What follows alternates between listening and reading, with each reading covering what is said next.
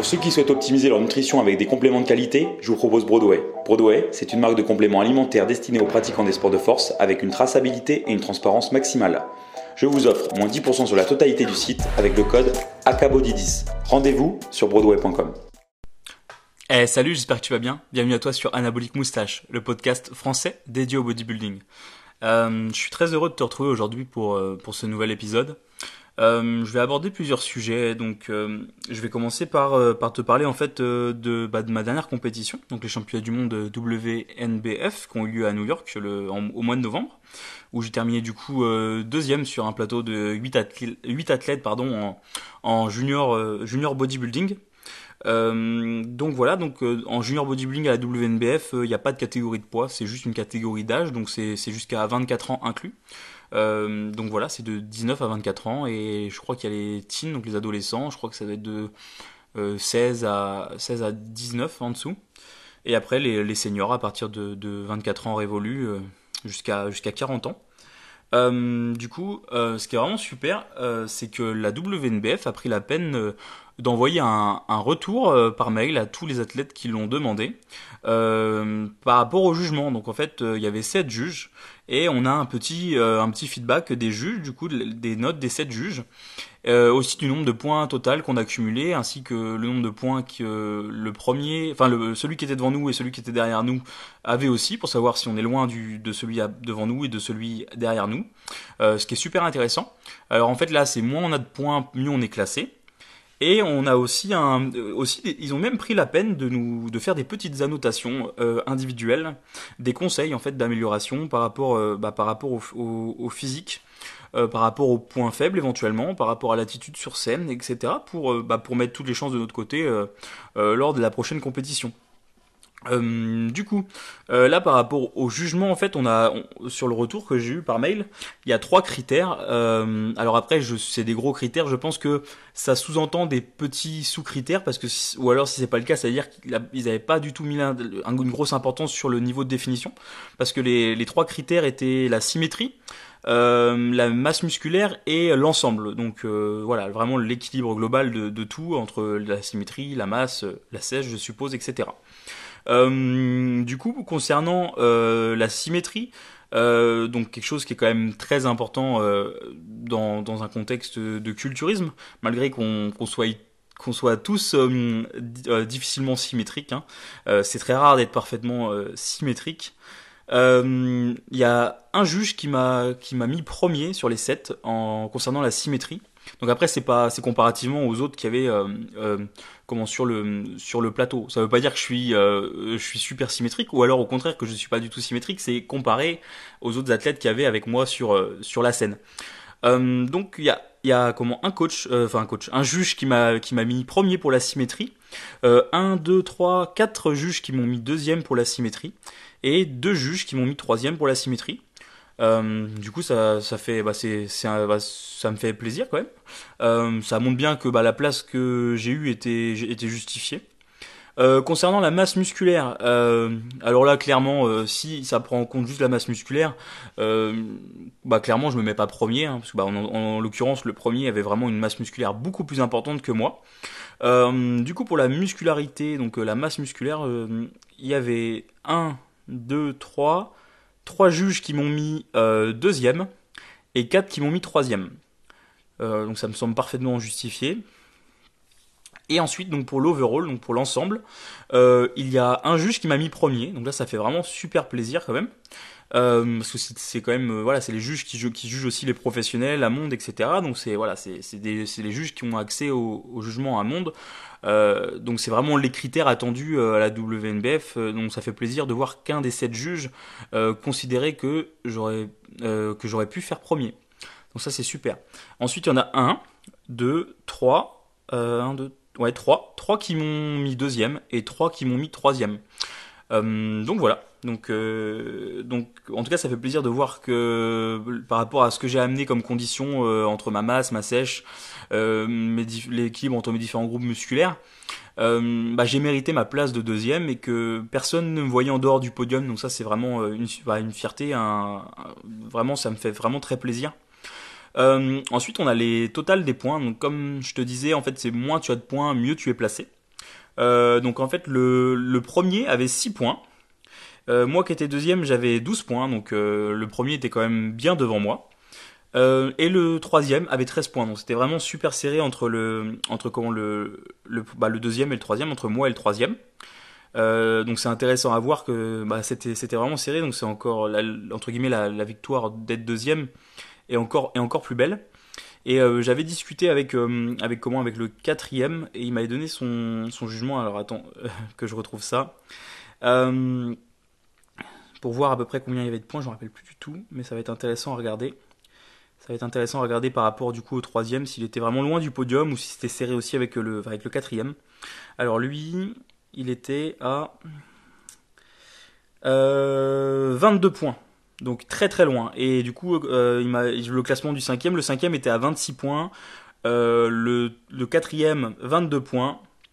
Le troisième, 13 points. Moi, 12 points. Et le premier, 6 points. Donc il y avait vraiment un gros écart entre, entre le podium et puis le, reste du plateau. Euh, voilà. Alors, que je retourne du coup sur ma fiche. Voilà. Euh, et ensuite, on a certains détails, des, petits, des petits commentaires. Donc ça, c'est vraiment, franchement, je remercie encore la WNBF bah, d'avoir pris le temps de, faire ces annotations et de prendre la peine d'envoyer ça à tous les athlètes qui ont demandé. parce qu'on était quand même, on était plus de 360 et je pense qu'il y a une bonne partie qui l'ont demandé parce que j'ai vu énormément de, bah, compétiteurs partager leur, leur retour. Donc vraiment, euh, merci, au, merci à la WNBF, au juge de prendre la peine de faire ça. Euh, c'est pas souvent que sur des compétitions, euh, on peut avoir l'opportunité d'avoir autant de retours concernant notre prestation. enfin notre prestation, qu'est-ce que je raconte? Notre notre présentation, notre ouais c'est ça.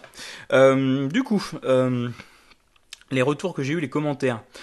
outstanding details in quads, donc super détail des quadriceps. Beautiful Structure and Symmetry, donc euh, très belle structure et symétrie. Donc ça c'est vraiment un, super compliment euh, quand tu es culturiste. Euh, excellent glutes, donc excellent fessier. Alors ça, ça me fait très plaisir parce que c'est vrai que c'est un, c'est bah, les, fessiers striés, c'est toujours quelque chose qui m'ont, qui m'ont attiré en, en, regardant d'autres compétiteurs.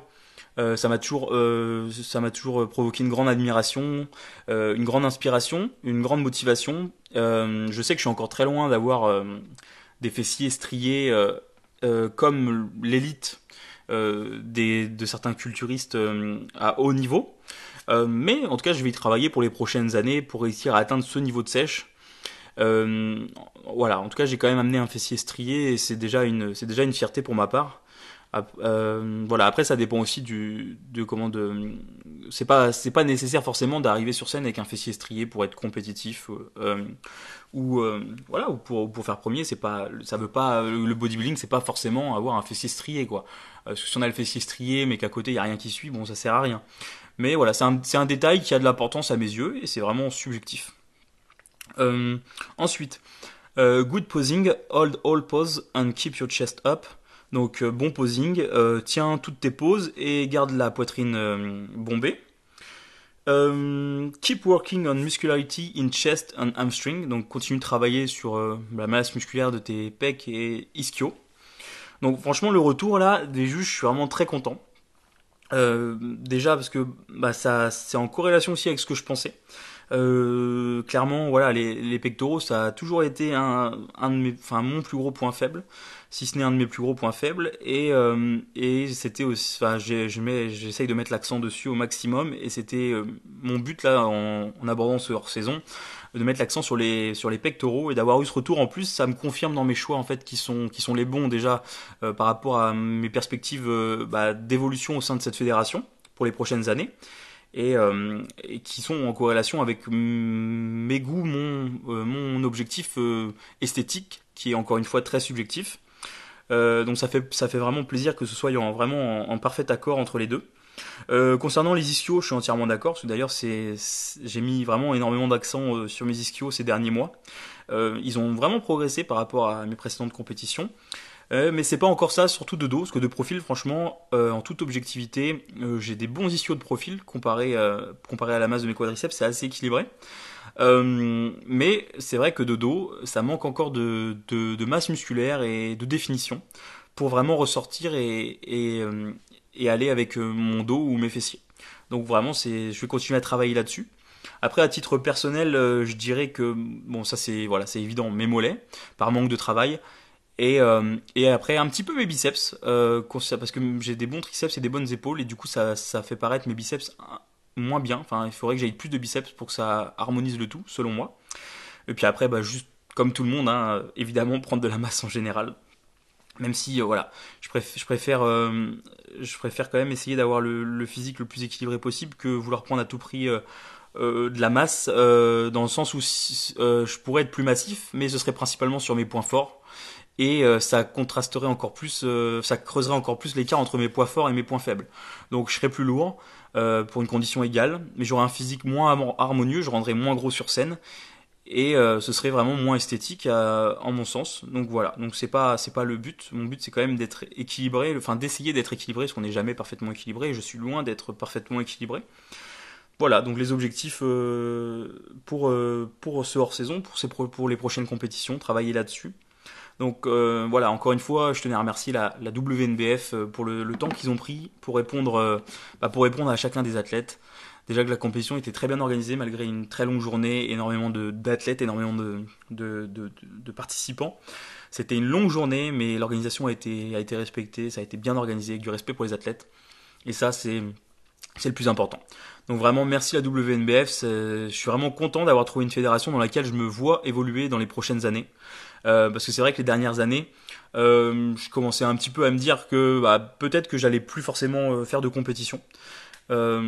parce que je voyais pas vraiment de perspective d'évolution. Parce que concourir c'est sympa, mais quand on concourt, voilà, le but c'est quand même d'essayer de faire des bonnes places. Même si ça peut arriver des fois de faire une compétition, surtout pour le cas de la première, en tant que première expérience, voir si ça nous plaît ou pas. Et puis pour pour se challenger. Mais après, quand on quand on récidive dans la compétition, quand on fait plusieurs compétitions, euh, le but c'est quand même voilà de, finir premier. Le but c'est de gagner, c'est d'être compétitif. Et, euh, et je me retrouvais pas enfin je me retrouvais pas dans les compétitions euh, actuellement bon après j'avais aussi j'avais j'ai participé jusqu'à présent avant d'aller à la WNBF j'avais fait le choix de concourir dans des fédérations non testées parce que les fédérations naturelles où il y avait accès en France il y avait vraiment trop peu de participants donc faire une prépa de une prépa de X semaines pour arriver en finale de championnat de France avec deux ou trois personnes dans sa catégorie c'est un peu frustrant. Euh, euh, mettre autant d'investissement dans les déplacements pour la compétition, dans le régime et les, tous les impacts que ça a euh, socialement et physiquement et sur la santé.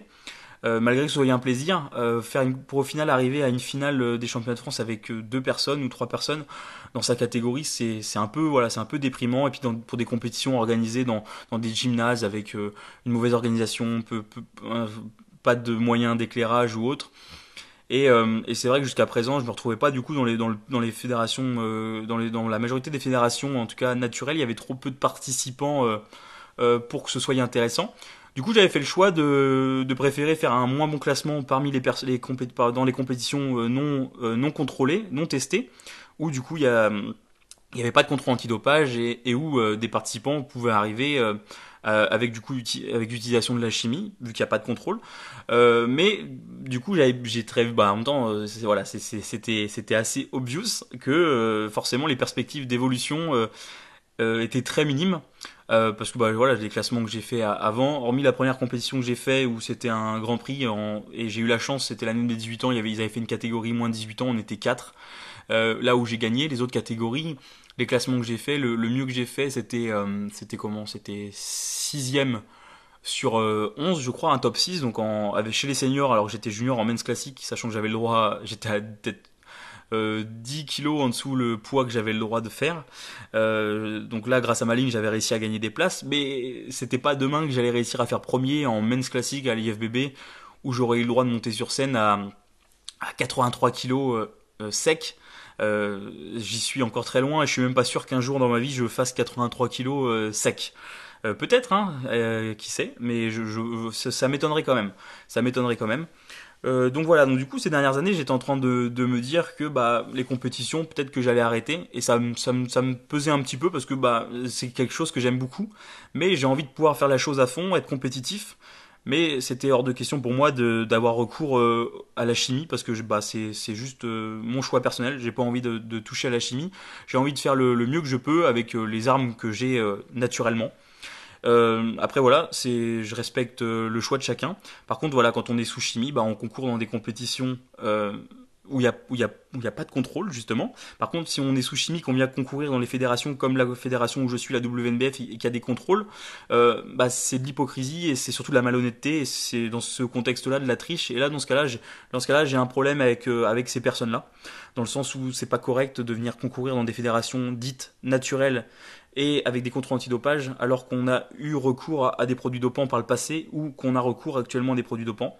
Si par contre on veut prendre des produits dopants et faire de la compétition, bah, il y a plein de fédérations où il n'y a pas de contrôle antidopage et où du coup bah, il n'y a pas de souci. Si les personnes veulent prendre des, produits dopants, bah, c'est leur choix, mais dans ce cas-là qu'elles qu restent dans ces compétitions-là.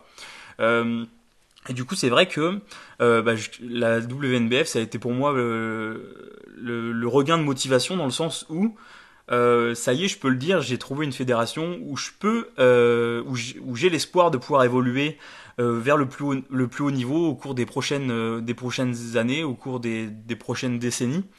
et ce naturellement, et ça c'est vraiment super, de pouvoir se dire que voilà, il y a, moyen naturellement de faire de la compétition, de se dépasser et d'être compétitif. Et ça, niveau motivation, c'est incroyable, ça change tout. Euh, parce que précédemment, justement, après mes, compétitions en général, bah, j'avais un manque de motivation parce qu'à chaque fois, j'étais en train de me dire ouais, bah, je vais sûrement pas refaire de compète. Euh, et au final, là, c'est vrai que bah, du coup, je suis super motivé, même si je reconcourrais pas forcément au cours de l'année 2020 parce que bah, j'ai envie de faire des progrès et c'est pas en faisant des sèches tous les ans qu'on progresse. Euh, même si je pense que les sèches font partie du progrès parce qu'à chaque fois après une prépa, après une sèche, ça m'a toujours aidé à passer un cap dans ma progression mais entre faire une sèche euh, tous les deux ans et en faire une euh, deux fois dans l'année, il y a une différence. Et, euh, et je pense que voilà, les, surtout naturellement, si on veut progresser en bodybuilding, vouloir faire des sèches trois fois dans l'année, faire, faire une saison en début d'année, une saison en fin d'année, bah, c'est le meilleur moyen de, de plus progresser, voire même de régresser, comme ça arrivait à plein de, à plein de personnes. Quoi. et puis, puis aussi pour la longévité, je pense qu'il y a tous les, tous les, le pour, si on pèse le pour et les contre, tout en direction du fait de faire une compète tous les 2-3 ans, euh, voire même peut-être plus, pourquoi pas. Euh, ce qui est bien avec le bodybuilding, c'est pas parce qu'on concourt pas une année qu'on va entre guillemets régresser. Au contraire, c'est ça qui permet de faire des, de faire, de revenir avec un physique vraiment amélioré. Euh, donc je sais pas encore quand est-ce que je remonterai sur scène. mais je remonterai sur scène et à la WNBF avec le but déjà d'être un bon amateur, euh, mes objectifs, là, c'est vraiment d'aller chercher bah, la première place au championnat du monde. Cette année, j'ai fait vice-champion du monde. Quand je reconcourrai, je serai sûrement passé en senior. Euh, du coup, il va falloir aller chercher la première place euh, en senior. Et puis après, aller me battre pour l'obtention de la carte pro. la carte pro WNBF, bien sûr. Et ensuite, essayer de devenir un bon, un bon athlète professionnel compétitif parmi les plus grosses compétitions professionnelles à la WNBF. Donc, c'est les objectifs au cours des prochaines années. voilà. Euh, du coup, ce hors-saison, euh, comment ça se passe? Eh ben, euh, vraiment très bien. je regrette vraiment pas d'avoir eu l'approche que j'ai eue pour, pour gérer ce post show. si ça t'intéresse d'en savoir plus, j'en ai parlé dans les épisodes précédents du podcast, donc je t'invite à aller les écouter si c'est pas déjà fait. Tu auras la réponse à toutes tes questions. Euh, donc là actuellement, euh, mon poids est stable depuis euh, bah, depuis le un mois à peu près post post chaud.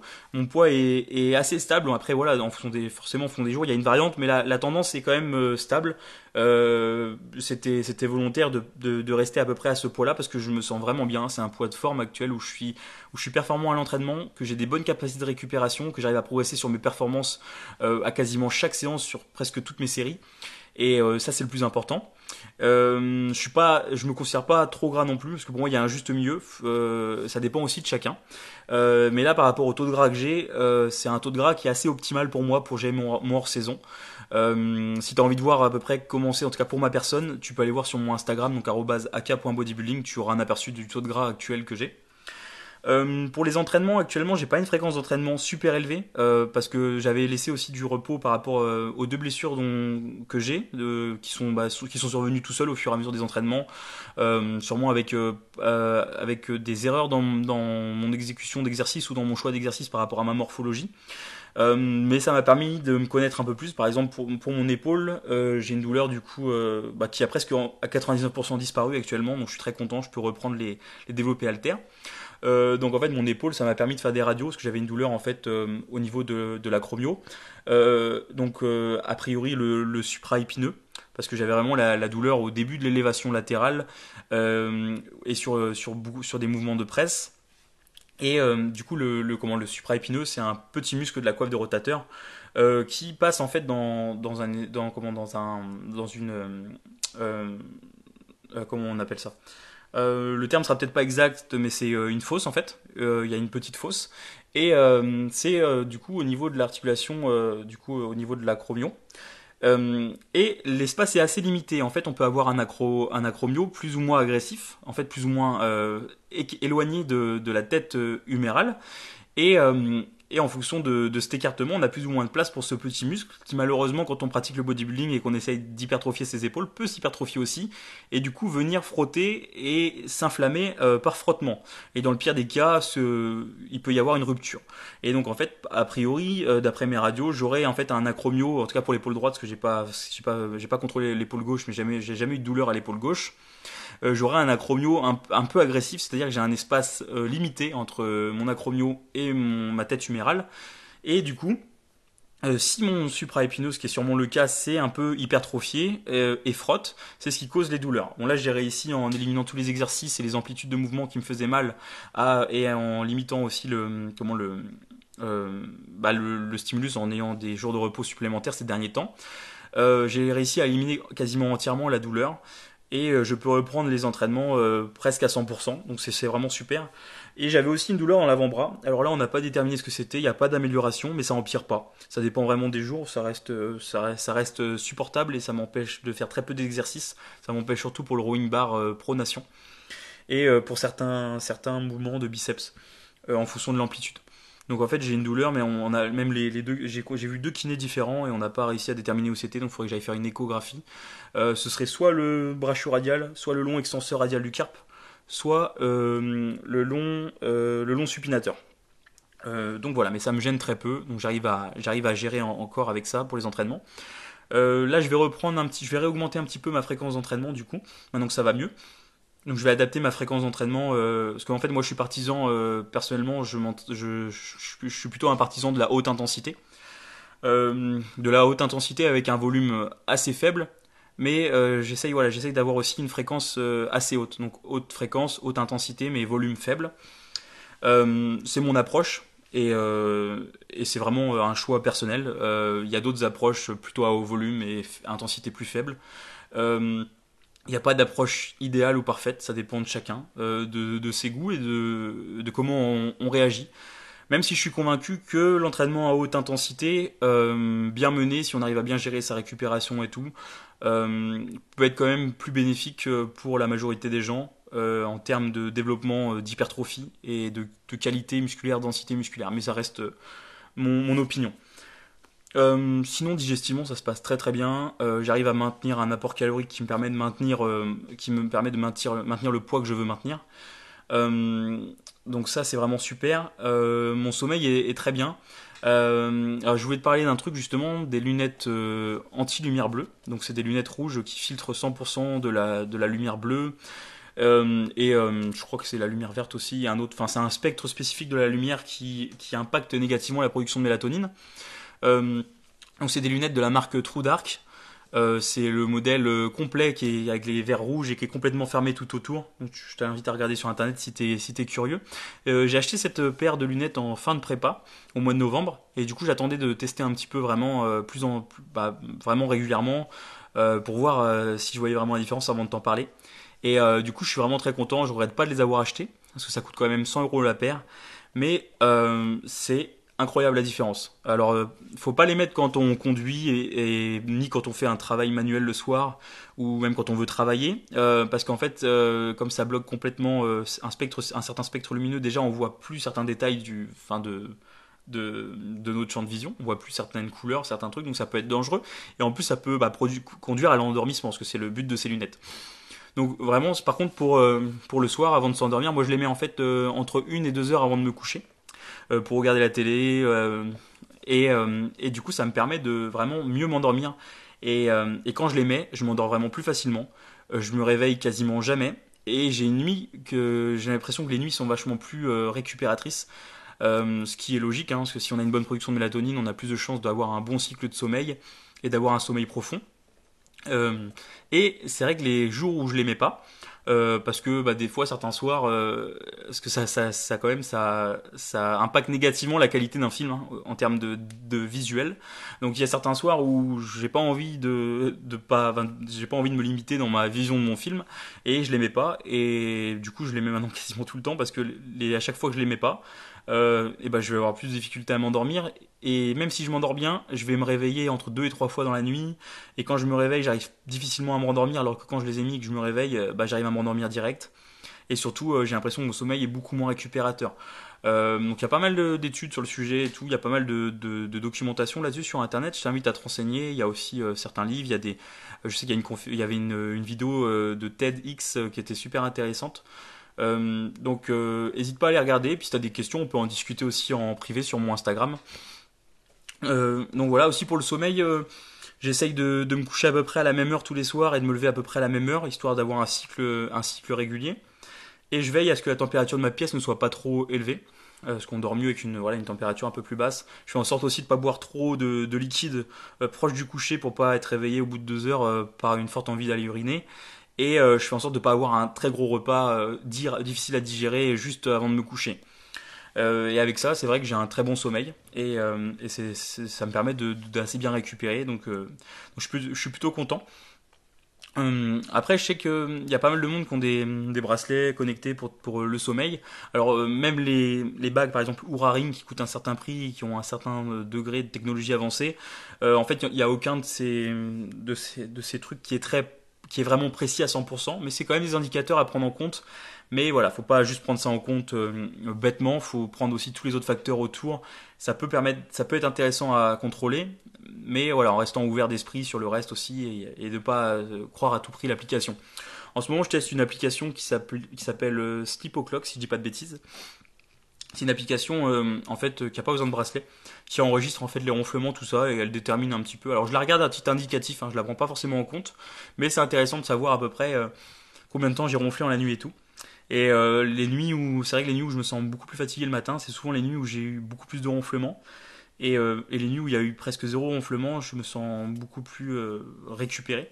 Donc c'est intéressant aussi à regarder, mais c'est pas, pas du tout indispensable. Excuse-moi, j'ai un peu chopé la crève. Sinon, il y a aussi autre chose dont je voulais te parler. Euh, si tu m'as suivi bah, pendant la prépa, etc., j'avais parlé à un moment euh, que je m'étais mis à contrôler du coup euh, ma, fréquence cardiaque le matin au réveil, mais aussi la variabilité de la fréquence cardiaque. Donc en anglais c'est HR et HRV pour Heart Rate and, et Heart Rate Variability. en fait, le HRV, du coup, la, variabilité de la fréquence cardiaque, ça permet de, c'est directement en corrélation en fait avec l'état du système nerveux. Euh, donc sympathique, parasympathique, et ça permet de de, voir si euh, tu as bien récupéré nerveusement, euh, si ton corps est plutôt euh, est, dans, est, dans, est prêt à subir un bon état de stress, de stress excuse-moi, qu'il a bien récupéré, ou alors au contraire que euh, tu as un peu trop poussé, que tu commences à être dans le rouge et qu'il faut faire en sorte de, bah, de ça peut te permettre de voir la régulation. Euh, si, si jamais il y a, voilà, t'as as trop forcé nerveusement. Alors moi je le fais tous les matins pour euh, mesurer la fréquence cardiaque et du coup le, le HRV. Mais après voilà, c'est vraiment euh, à titre indicatif. Encore une fois, c'est pas indispensable. Par contre, j'ai trouvé ça assez assez fiable, contrairement à pas mal d'autres trucs. c'est vraiment en corrélation directe. Par exemple, les, les fois où je vais avoir une, une séance lourde, par exemple de soulevé de terre, qui est très demandant nerveusement, et ben le lendemain, je suis sûr à 100% que la variabilité de ma fréquence cardiaque va passer dans va passer dans le rouge, quoi. Et inversement, euh, quand, après des journées, après par exemple 2-3 jours de repos ou autre, je sais que je vais avoir une variabilité de la fréquence cardiaque qui indique que parfaitement, j'ai parfaitement récupéré nerveusement et que, je suis euh, capable de subir un stress plus important que, habituellement. Euh, j'en parlerai plus en détail dans un podcast. Là, j'aborde le sujet très brièvement, mais je t'en parlerai plus en détail dans un épisode dédié à l'occasion. Euh, voilà, pour, euh, pour Mais encore une fois, tu peux venir m'en parler sur, euh, sur Instagram si tu as des questions. Ce sera avec plaisir d'échanger avec toi sur le sujet. Et voilà, c'est tout ce dont je voulais te parler. Ah oui, encore une fois, euh, en prépa, j'avais acheté un, comment, un, un, glucomètre, donc un appareil qui permet de mesurer la glycémie, qui est souvent utilisé pour les, pour les diabétiques. Euh, donc j'ai mesuré ma, assez régulièrement ma glycémie à différents moments pour voir l'impact de certains repas. Euh, et notamment la glycémie le matin, euh, le matin comment à jeun. bon, voilà. Après, je le fais plus parce qu'au final, je l'ai, fait quand même pendant au moins trois mois. Et j'ai vu que c'était pas forcément intéressant à faire quand dans le cas où bah, on n'a pas de souci de diabète. Euh, c'est parce que voilà, j'ai vu que je sais qu'il y a plusieurs athlètes qui, peuvent s'en servir euh, et je parle pas d'athlètes sous chimie, euh, parce que je suis plusieurs athlètes naturels à l'étranger qui se servent de cet indicateur bah, pour voir justement en cours de, enfin hors saison notamment la sensibilité à l'insuline et tout. Euh, mais au final, euh, moi j'ai pas vraiment vu d'impact direct, hormis euh, direct peut-être juste les trois semaines post-show où je mangeais des quantités caloriques beaucoup trop importantes et où forcément des fois certains matins ma, glycémie est ponctuellement montée trop haute. Mais sinon voilà là tout est dans la norme, tout est dans la norme en prépa. Et en plus j'ai vu des études comme qui montreraient que c'est pas forcément le plus fiable à regarder. Après, le, en fait, le, mieux à faire pour savoir si euh, si on n'est pas en prédiabète et si on a une, une, bonne sensibilité à l'insuline et si on voilà si on, notre alimentation est, est, saine par rapport à l'apport en glucides et qu'on prend pas trop de risques, c'est de mesurer en fait euh, euh, le mince, j'ai un trou de mémoire. de mesurer l'hémoglobine glyquée, donc c'est l'HbA1c, donc c'est à demander en prise de sang. Euh, de plus en plus de généralistes le prescrivent euh, d'office. Et en fait, ça, ça, donne un indicateur sur les trois derniers mois, euh, sur, la, sur votre taux de sucre sanguin au cours des trois derniers mois. Et, et, du coup, ça permet de savoir si au cours des trois derniers mois, vous, vous, avez un peu, enfin, t'as mangé trop de glucides, t'as eu un taux de sucre élevé dans le sang trop, trop régulièrement, et que tu commences à tirer vers le prédiabète. Donc là, ça permet de savoir qu'il faut un peu lever le pied là-dessus et revoir tes apports glucidiques. Euh, en qualité ou en quantité, ou les deux. Euh, ou alors au contraire que tout va bien. Donc ça vraiment je trouve que c'est super à faire euh, au moins deux fois dans l'année. tous les six mois. surtout, notamment si tu fais une prise de masse et que tu pousses un petit peu au niveau calorique, parce que tu essayes de passer un, palier de poids ou tu as monté un petit peu haut, monté un petit peu haut en taux de body fat. Je pense que c'est intéressant de le faire pour voir si justement au cours des trois derniers mois, t'as pas été trop dans, dans les excès en termes de sucre. Euh, même s'il y a de fortes chances que dans certains cas tu sois obligé d'y aller un peu, faut quand même essayer d'y aller le moins possible. Je te remercie pour ton écoute pour ce podcast. Euh, si tu as des questions, encore une fois, euh, tu peux me contacter sur mon Instagram à aka.bodybuilding. je me ferai un plaisir d'échanger avec toi par message et d'y répondre. Il y aura différents podcasts qui vont arriver au cours des prochains mois, au cours de cette année 2020, avec différents intervenants. Je vais essayer de faire intervenir des intervenants euh, bah, différents, avec des points de vue différents, histoire bah, d'amener un peu de l'échange constructif. Euh, c'est toujours bon, je trouve, de, bah, de s'ouvrir l'esprit et de, de, discuter avec des gens qui n'ont pas forcément la même vision identique que soi, euh, pour pas rester enfermé dans, tout le temps dans, dans, dans des acquis, dans, dans, un, dans un certain confort. Euh, j'aime toujours me remettre en question, me, me poser des questions pour savoir qu'est-ce que je peux améliorer, qu'est-ce que font les autres, comment ils le font, qu'est-ce que ça montre comme, euh, comme, euh, comme résultat. Et c'est comme ça qu'on progresse, je trouve, dans tous les domaines dans la vie. toujours se remettre en question, toujours être curieux et toujours aller chercher de l'information. Donc voilà, donc suis-moi sur Instagram à @akin.bodybuilding. Euh, J'essaie de mettre du contenu euh, assez régulièrement sur euh, bah, sur des, photos de mon hors saison. Euh, c'est des photos à froid, prises le matin au réveil, sans filtre, sans rien. Je suis transparent et honnête avec toi. Je te montre la réalité. J'ai pas les fessiers estriés toute l'année. C'est quelques jours pour une compétition seulement. je te, de, je vais essayer de partager un peu plus mes entraînements quand j'aurai bien repris la fréquence d'entraînement que je veux. Euh, je vais te partager le plus d'infos possible. J'essaie de donner des petits conseils par-ci par-là. Et puis bah, surtout si tu as des questions, n'hésite pas à interagir. Ce sera, vraiment avec plaisir. Euh, je t'invite aussi à noter ce podcast sur la plateforme d'écoute euh, où tu es actuellement. Bah, si le podcast t'a pas plu et que tu as des remarques constructives à faire, bah, n'hésite pas à le dire par message sur Instagram ou alors en commentaire sous le podcast. et si par contre ça t'a plu, je te remercierai de mettre une bonne note et puis de, laisser un avis positif. Et, si jamais tu trouves que que je dis que de la merde et que c'est sans intérêt, bah n'écoute pas mon podcast. T'as d'autres choses à faire, perds pas ton temps à venir, à venir écouter mon podcast. Euh, si t'es intéressé pour du coaching euh, accès bodybuilding, ça veut pas dire faire de la compétition, ça veut dire bodybuilding c'est construction du corps. Donc si t'es intéressé pour par prendre du muscle, euh, par optimiser ta, composition corporelle, par perdre de la masse grasse, avoir un encadrement sur tout ça avec un, avec un coaching personnalisé où tu m'auras directement au téléphone une fois par semaine jusqu'à une heure pour faire le point sur la semaine, savoir comment ça s'est passé, où, où tous tes entraînements seront suivis sur chaque série, chaque, chaque poids utilisé, chaque répétition réalisée, et on fera le bilan chaque semaine pour, pour veiller à ce que tu progresses. Euh, et puis plein d'autres, plein d'autres facteurs, notamment l'alimentation, etc. Si tu as envie d'avoir un encadrement, euh, peut-être voir une nouvelle approche, ou, ou alors essayer de, de pousser un peu plus euh, ta, compréhension euh, du bodybuilding avec un, avis extérieur pour essayer d'atteindre un, niveau supérieur que tu as actuellement, euh, bah, je t'invite à me contacter bah, directement par Instagram en message privé ou via le lien dans ma bio euh, de contact pour le coaching en ligne. on pourra s'appeler, discuter de tout ça au téléphone et puis voir si jamais c'est possible qu'on puisse travailler ensemble pour un coaching, que ce soit pour la compétition de culturisme, naturel ou juste pour, pour bah, pour pas, pas, pour faire de la compétition, pour, pour, euh, progresser, mais sans faire de compète, pour faire du bodybuilding, euh, mais juste de salle. Et euh, dans tous les cas, ce sera vraiment avec plaisir. hormis si tu es entièrement débutant, si tu es entièrement débutant, je suis pas la personne qu'il te faut en tant que coach, et je te recommande pas d'ailleurs de prendre un coach en ligne, parce que le coaching en ligne, ça peut être bien, mais ça peut aussi être juste une perte d'argent et de temps si bah, si t'as pas le, le, niveau de compréhension et le niveau aussi de pouvoir faire des choses intéressantes et surtout le coach euh, le coach compétent. Euh, mais en tout cas, si tu es débutant, le meilleur conseil que je puisse te donner, euh, c'est d'investir déjà dans des, dans des bons bouquins. apprendre les bases de la musculation. Donc tu as les livres de Delavier, méthode de Lavier 1, méthode de Lavier 2, méthode de Lavier 3, le guide des mouvements de muscu, le guide des compléments alimentaires aussi, le livre de Julien Vénesson, Nutrition de la force, c'est la base.